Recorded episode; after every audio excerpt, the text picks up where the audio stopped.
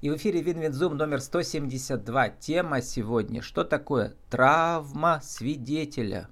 Или как преодолеть чувство бессилия в кризисной ситуации, в которой мы все оказались, вся Россия, я бы сказал. Спикер Надежда Керова, семейный психолог, vk.com, permpsi.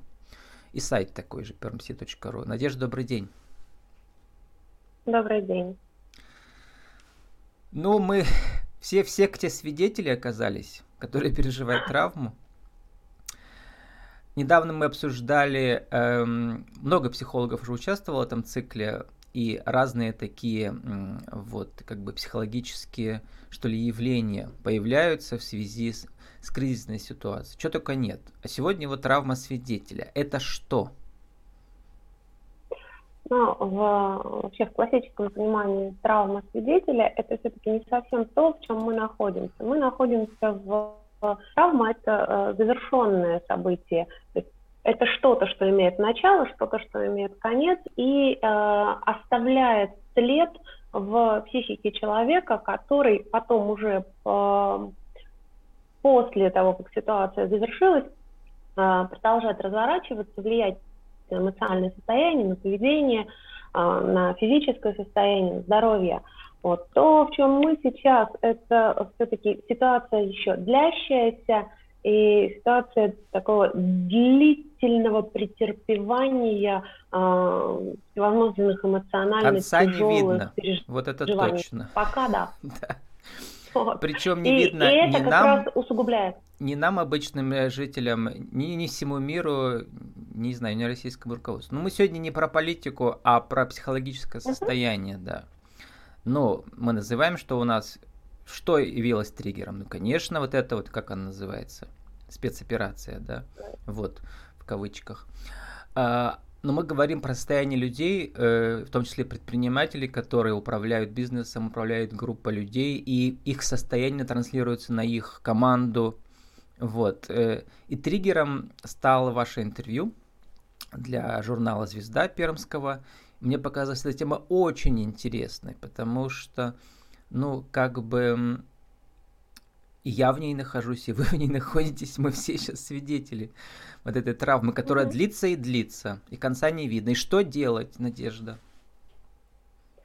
Ну, так или иначе, нам всем приходится к этому адаптироваться, потому что э, человек, ну, если говорить про э, конец февраля, начало марта, то первое это такая некоторая шоковая реакция, э, когда в психике куча процессов активируется, мобилизация может быть, тоже, опять же, в зависимости от того, в каком исходном состоянии находился человек, а, в каком фоне он пребывает, ну, то есть а, фон, имеется в виду семья, работа, окружение, а, в зависимости от этого кому-то легче, кому-то тяжелее достается, но так или иначе, вот на сейчас, если говорить, то это точно уже не шок, но уже некоторое приспособление к этой вот длящейся ситуации, потому что все равно мы вынуждены, э, ну, все по-разному, но какие-то адаптивные механизмы включать. Это уже третий вот. этап, и... да, называется адаптация. Вот у вас ролик есть на YouTube «Проживание кризиса. Активация, апатия, адаптация». То есть мы уже за три месяца три этапа прошли. Э, ну, так или иначе, мы можем нырять периодически э, в каждый из трех, потому что что-то новенькое появляется, э, яркое, э, цепляющее, мы можем снова попасть в, в это вот шоковое некоторое состояние, снова активируются какие-то стрессовые факторы, да, потом может быть тоже откат, потому что откат, вот эта апатия, это такое закономерное, то есть сначала мобилизовался человек, потом ну, он вынужден расслабиться просто, чтобы не перегреться, не перегореть. Вот. Ну а адаптация это уже э, когда какие-то более-менее в регулярном формате механизмы каждый для себя вырабатывает. Но вы же семейный психолог, и вот вы говорите, э, что к вам приходят беременные женщины, они просто не понимают, ну как вообще рожать в такой ситуации неопределенности? А, куда деваться? Ну, в смысле, а, что же беременная женщина может сделать? Подвергнет плод обратному развитию? Ну, нет ведь. беременные это далеко не основная Не, вот смотрите, это работа. вообще метафора, беременность, метафора любого творческого состояния. Как создавать новые компании, не знаю, новые проекты начинать? Когда мы можем планировать вперед на сколько дней? Кому как повезло. Ну, кому как повезло. Но так или иначе, вот если э, даже говорить про как планировать, как создавать, как работать, э, опять-таки э, многие, скажем, если говорить про, про э, людей, которые собираются детей рожать, про тех, кто собирается бизнес развивать, э, многие уже закалены периодически возникающими кризисами, э, так или иначе, и экономические всевозможные потрясения, и, и с самоизоляцией э, нас тоже некоторым образом готовят. И почему предприниматели у тех же а, опять-таки, и личностные особенности людей влияют. Уже есть запас э, инструментов, что я буду делать, если а, кто-то временно может растеряться, кто-то может э, достаточно быстро мобилизоваться, кто-то присматривается. Люди очень по-разному реагируют, но тем не менее а, так или иначе все равно выправляются. Кто-то, да, может не выдержать. Самые умные уезжают в другую юрисдикцию. У меня была тема про релокацию в Южную Америку, многие в Израиль, если есть возможность семейная, ну и так далее. Вот. Не все. Не самые умные, как сказать, э, ну, они приспосабливались, приспосабливались, но поняли, видимо, что грань наступила, когда дальше приспосабливаться уже или меняться поздно. Вот. Ну, сегодня мы про тех, кто остается. Ну да. И я бы сказала, я-то как раз работаю с теми, большей степени с теми, кто остается, и не все из невозможности остаются, некоторые остаются из принципа, где родился, там и пригодился, а, и некоторые даже ну, кризисы, какие-либо потрясения воспринимают как личный вызов отчасти, а отчасти как возможность. Вот про это мне и говорили многие предприниматели. Мы сейчас вообще говорим про 1, 2, 3 процента всего населения, да, то есть те люди, которые у них есть э, творческие, профессиональные силы быть предпринимателями, да, создавать свое. Вот в любом обществе таких немного, у нас в России тем более, да. Вот для них это, конечно, вызов. Это вот не то что приключение, как это назвать, э, как психологи это назовут, черту характера, когда человек э, с наслаждением, что ли, да, преодолевает препятствия.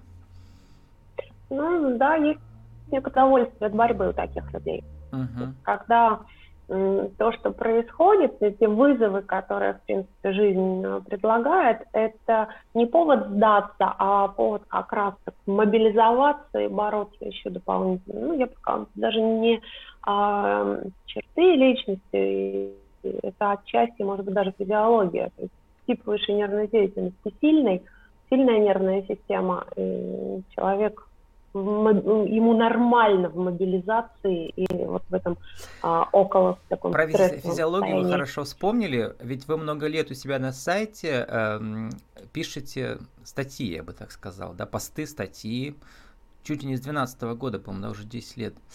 И э, вот я нашел статью, называется по статью «Как быть, если надо и не хочется». Психологическое просвещение лично для меня никто не отменял, пишете вы. Что делать, когда писать надо? То есть статьи для психолога это важно, да, их писать, прописывать.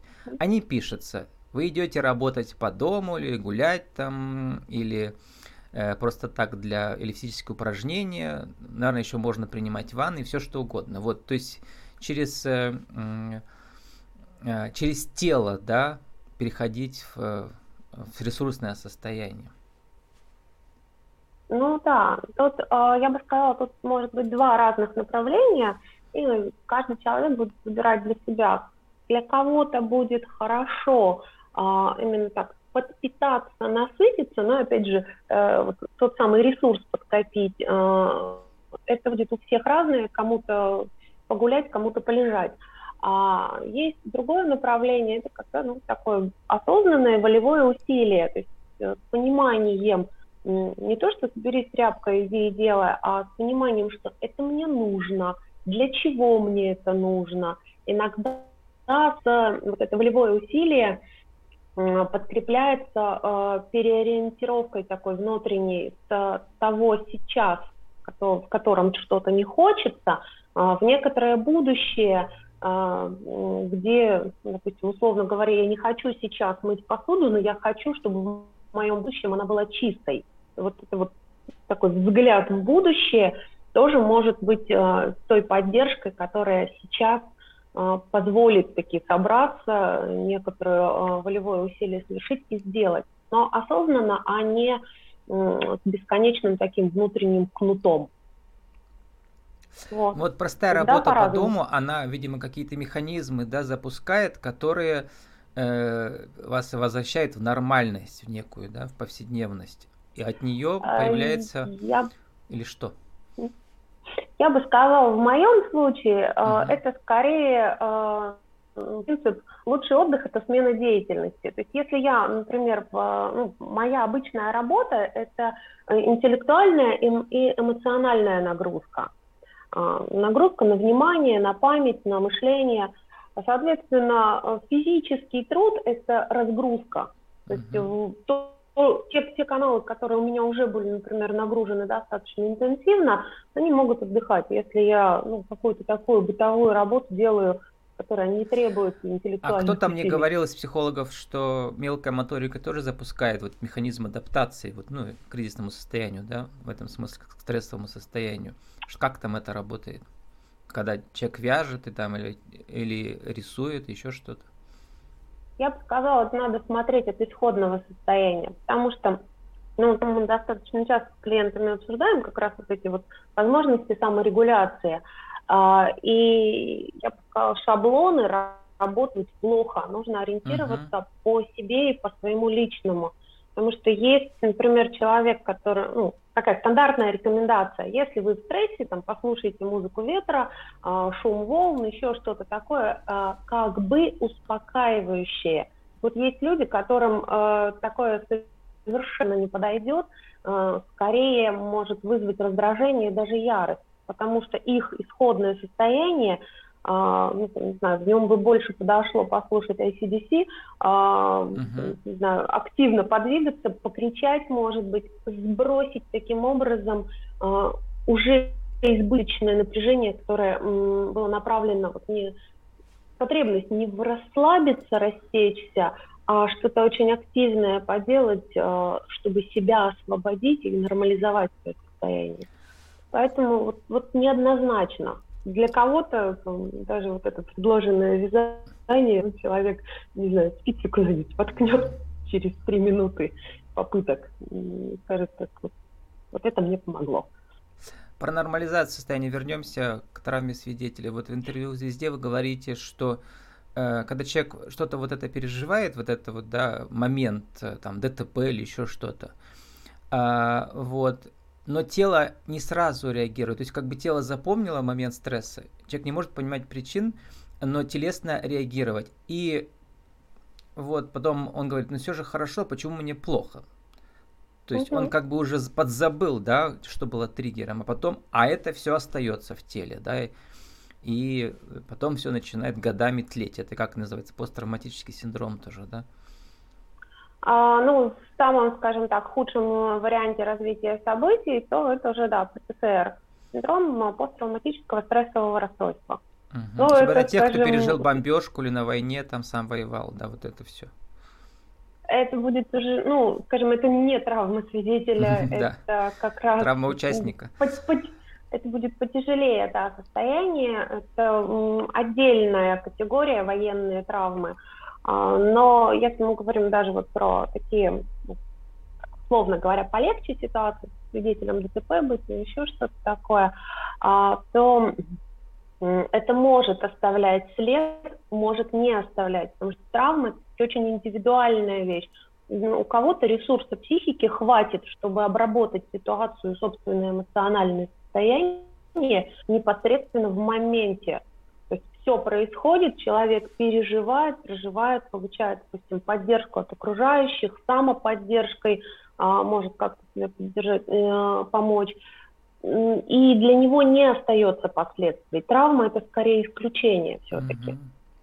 Ну и вот там еще много э, других вот сопутствующих явлений, например, мы сейчас все заложники вот этой эмоциональной информации, потому что каждый день нам нас бомбардируют эти, э, у кого какие источники, да, и там мы думаем, Надо что-то делать, куда-то бежать, а, а ничего не поделать не можем. Вот наше бессилие угу. такое, да. Или, например, вы говорите о том, да. что члены семьи одной, одни относятся к этой ситуации так, э, к этой спецоперации, другие по-другому, в итоге семьи рушатся, дружбы рушатся. Вот, вот это вот все травма свидетеля получается. Э, нет, не совсем. Вот смотрите, uh-huh. та часть, которая про а, как мы это воспринимаем и ничего не можем сделать, вот а, то самое бессилие невыносимое, это да, это травма свидетеля. Uh-huh. А, разрушение отношений дружеских, коллегиальных, семейных, это немножечко другие ну, да, вещи. это уже... Это не про свидетельство. Как это, бы... это, это тоже может быть травматично, uh-huh. но это не она.